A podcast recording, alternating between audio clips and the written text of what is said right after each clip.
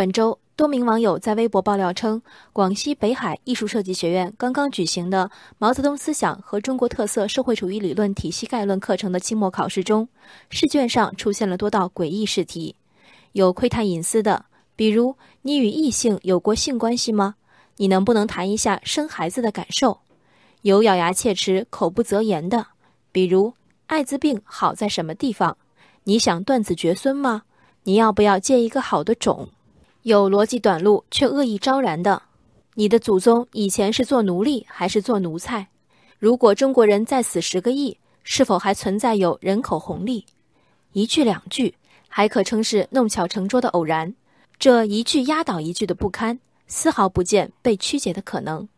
毫无营养和美感的试题背后，是出题者令人玩味的历史记录。在本学期毛概试卷之前。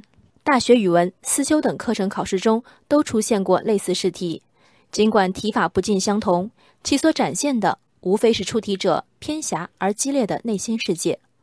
出题者谁？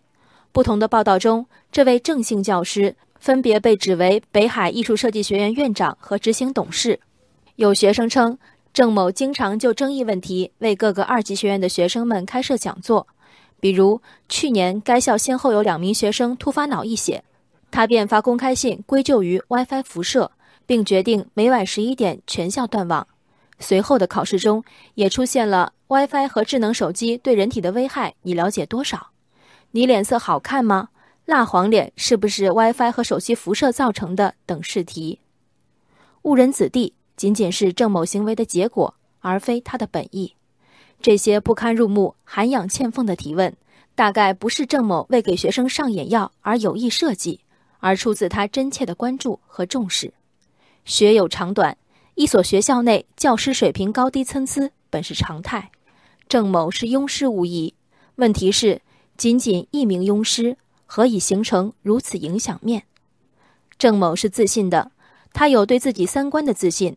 提问除了直探他人隐私的粗鲁，更有无穷的价值输出的意愿。他有对自己专业跨度的自信，除了意识形态。人口问题、生理卫生乃至电子信息领域，都自认堪为人师。这些不仅踩踏师生界限，也突破人际尊重的试题，于道德有亏，于科学难立足，令网友惊诧。而在这所自称经教育部批准的专业性极强的艺术设计类二本院校，这份试卷是如何顺利进入考场、依次发放的？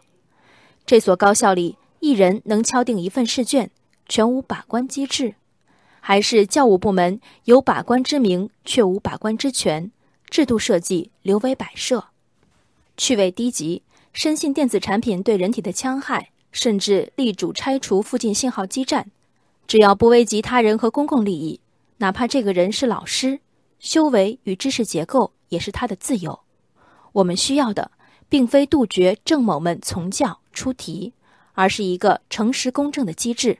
在试卷父子印刷前审视每一个字，从行政权威膨胀而来的学术妄想症，如何由一场试探，成为学生集体陪郑某吃药的一场大病？